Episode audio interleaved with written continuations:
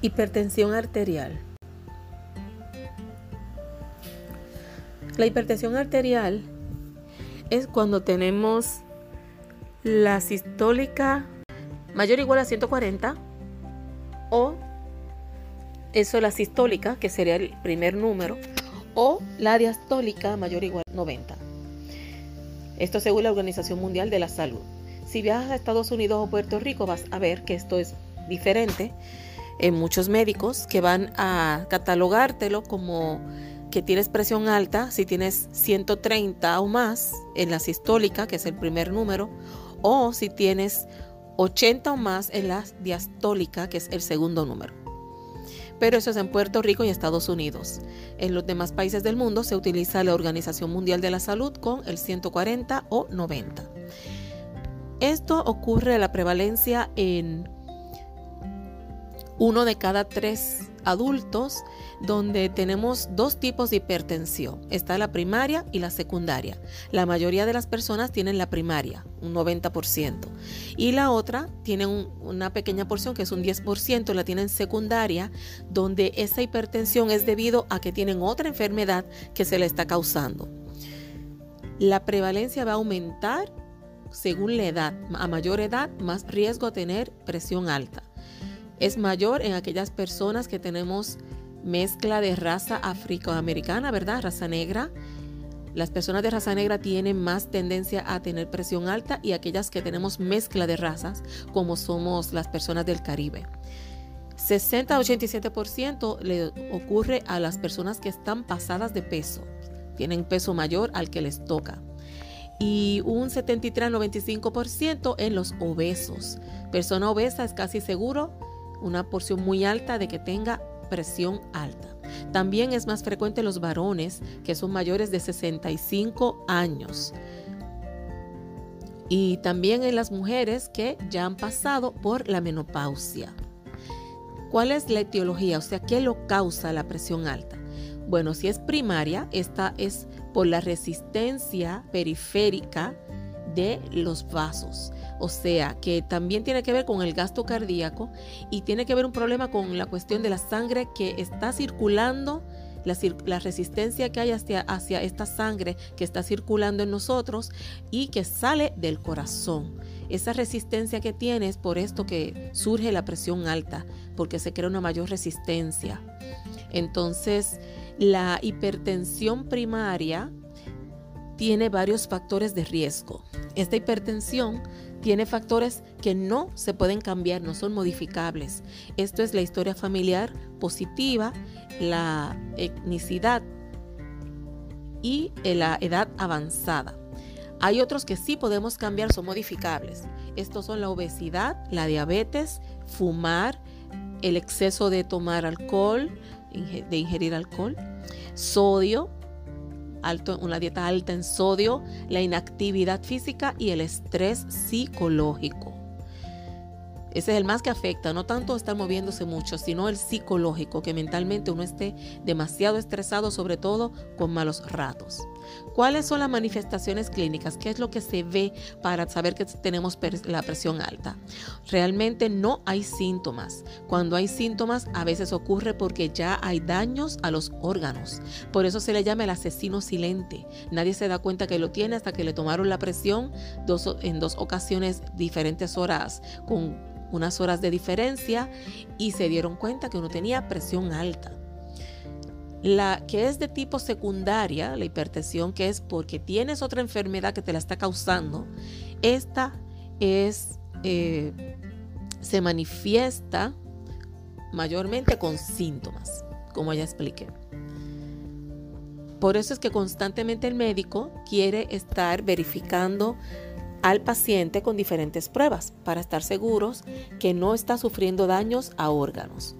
Los subtipos que hay de presión alta son la enmascarada, que esta es cuando la presión normal alta eh, se lee fuera de la clínica. La persona va a la clínica y sale la presión normal, pero cuando va a su casa, allá le sale alta.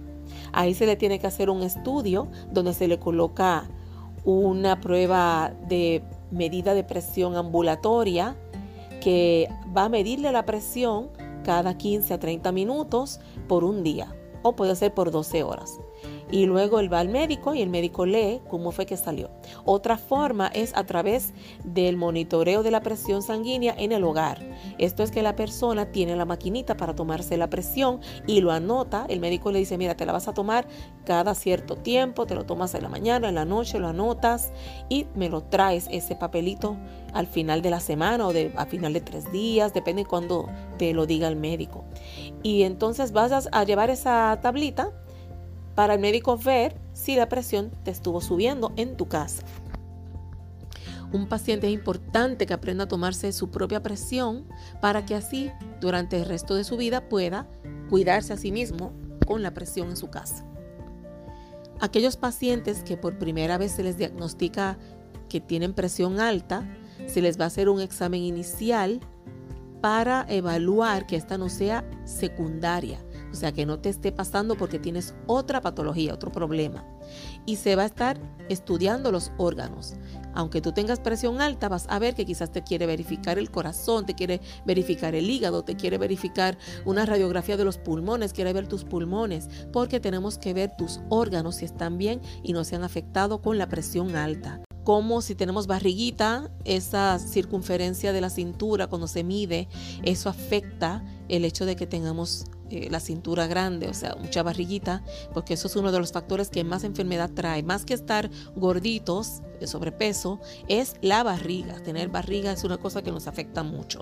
También te van a examinar, te puede haber un examen neurológico para verificar cómo está tu sistema nervioso y también cardíaco. Hay unos estudios de rutina como son la glucosa en ayunas, el sodio en suero, potasio, calcio, que son los electrolitos. También la función renal, donde te van a hacer pruebas de la creatinina, eh, la EGFR, que es la filtración, el radio de filtración glomerular estimada. También un CBC, o sea, un conteo completo de sangre, de sanguíneo. La TSH, que es la hormona estimulante de la tiroides, eh, perfil lipídico, donde te chequeen el HDL, que es el colesterol bueno, el LDL, que es el malo, los triglicéridos, que son malos también. Todos esos tres se te van a estudiar para ver si tienes un factor de riesgo de aterosclerosis, de posible ACV, ¿verdad? Un derrame. También análisis de orina, y del radio de albúmina creatinina, que eso también tiene que ver con eh, la regulación del sodio en tu cuerpo y el electrocardiograma. Otros estudios que se pueden hacer son eh, chequear la hemoglobina A1C, que es para ver si has estado con el azúcar alta, la glucosa alta los últimos meses, lo cual lleva a diabetes, lo cual ayuda a la presión alta. Eh, una fundoscopía, que es aquella que se verifica el ojo para ver que no tengas problemas a nivel de tu ojo también. Hay veces que el ojo, cuando se estudia el fondo de ojo, se le ve que tiene unas patologías también que se va enfermando por la presión alta. Se hace también estudios de químicas del hígado, del ácido úrico en suero y ecocardiograma. Este ecocardiograma nos ayuda para ver eh, cualquier cambio dinámico en el corazón. Así que también se te puede preguntar si tú tienes hipotensión ortostática. Por ejemplo, si cuando tú te levantas sientes mareos. Todos los adultos que son de 30 años o menos, que tengan una presión sanguínea braquial elevada, también se les debe verificar la presión sanguínea en su muslo para así asegurar que no tenga coartación de la aorta. Algunos expertos recomiendan que se pruebe también, se haga pruebas para hiperaldosteronismo primario, por lo menos una vez, porque tiende a, verse que ocurre mucho a aquellos con presión alta. Hiperaldosteronismo primario. Esto es un exceso de aldosterona causado por una sobreproducción autonómica. Esto puede ser porque hay una hiperplasia o un adenoma. Así que es importante que se verifique, aunque sea una vez, que no se tenga este hiperaldosteronismo primario. ¿Y cómo tú puedes sospechar si tienes este? Puede que sientas fatiga, debilidad, como calambres en los músculos y dolores de cabeza. Síntomas de hipocalemia que da fatiga, debilidad muscular con los calambres y dolores de cabeza. Está la hipertensión sistólica aislada. ¿Qué es sistólica? El primer numerito que te dice el médico. Esa es la sistólica. Puede pasar que ese número te dé a 140 o más, pero el otro te dio normal, menor de 90. Sucede por que disminuye la elasticidad de la arteria y también porque vamos envejeciendo. Entonces te sube el primer número, pero el segundo se queda estable. Aquí el tratamiento es que cambies tu estilo de vida, como ya mencioné, haciendo ejercicios, evitando grasas, azúcar y sobre todo sal. Eh, grasas, azúcar para que no llegues a diabetes que te lleva a presión alta, sal para no llegar directo a la presión alta, cuidar también eh, de no fumar, beber de forma moderada, un traguito al día, si vas a salir, tienes una fiesta, tampoco es que ese día te dejarte, ¿verdad? Pero que tomes poco. Y el estrés, trabajar con el estrés. Aparte de todos esos cambios que ya se han mencionado, tener un tratamiento farmacológico, o sea, pastillas que el médico te va a dar, puede que te den una lo que es pastilla de agua, que es un diurético para que tú no retengas agua, no te hinches, ¿verdad? No tengas inflamación. Y otro que es para bajarte la presión. Es posible que hay personas que necesitan tomársela dos veces al día o necesitan dos diferentes, dependiendo, y eso es normal para cada paciente. Hay pacientes que lo requieren. La hipertensión secundaria tiene signos que lo sugieren y esto es que la secundaria ocurre más frecuente cuando son menores de 30 años. Esto es más frecuente en ellos, los más jóvenes. Aquí hay que tener mucho cuidado con una, una patología, una enfermedad muy rara, pero muy peligrosa, que es la disección aórtica. Porque esta se va a ver si cuando te haces chequeas la presión en ambos brazos, tienes una diferencia grande entre ellos, de 20 o más. Por ejemplo, que un brazo te dio 110-70 y en el otro te dio 130. 70, un ejemplo, o 130, 90. Estamos hablando que 110 130 son 20 adicional, 20 es mucho. Y eso puede ser que tienes otro problema de salud que el médico debe saber. Las causas de que surja esta de tipo secundaria son muchas, por ejemplo, la estenosis de la arteria renal, recent, para acordarnos de las enfermedades que pueden llevar a esto, de qué causa esta hipertensión secundaria, que es por otras enfermedades. Eh, en recent, la R es de renal, que es de renal, de, que puede que sea una estenosis a nivel de tu riñón o glomerulonefritis. También puede haber E de endocrino, que puede ser un síndrome Cushing, hipertiroidismo. La C de coartación de la aorta, la cual dije que es rara, pero muy peligrosa. La E, que son estrógenos, que estés tomando anticonceptivos o estés tomando estrógeno por algún motivo. Por ejemplo, las personas que están en menopausia, las mujeres. Eh, eso puede llevar a que te suba la presión también, está tomando estrógeno. La N que es cuando te sube la presión intracraneal o por el uso de pastillas o psicoestimulantes. Y por último tenemos eh, la T, que son tratamientos, por ejemplo, los glucocorticoides y los medicamentos para el dolor de cabeza como son el ibuprofen, el diclofenac, todos esos medicamentos que ayudan, a veces pueden llevar a que suba la presión al paciente. En la hipertensión renal tenemos la estenosis renal, que surge más por aterosclerosis, displasia fibromuscular, poliarteritis nodosa, síndrome del arco aórtico, pero sobre todo la aterosclerosis, que surge ¿por qué? Porque comemos muchísima grasa y esa grasa es tanta y tanta que se queda parte en la vena. Y eso ayuda a que se te vaya achicando el espacio por donde pasa la sangre a tu riñón, haciendo que te suba la presión. Se vigila que la persona no se vea hinchada, que cuando te esté chequeando los sonidos del estómago no se escuche un sonido como un swish, que es que está pasando esa sangre muy alterada, que te aumente la creatinina más de un 50% en una semana, mientras estás tomando las pastillas contra la presión o para bloqueadores receptores de angiotensina. También hipocalemia y si ven que tus riñones tienen diferencia en tamaño. Tenemos también enfermedad renal parenquimal como glomerulonefritis y la enfermedad de riñón policístico, poliquístico. También enfermedades crónicas del riñón.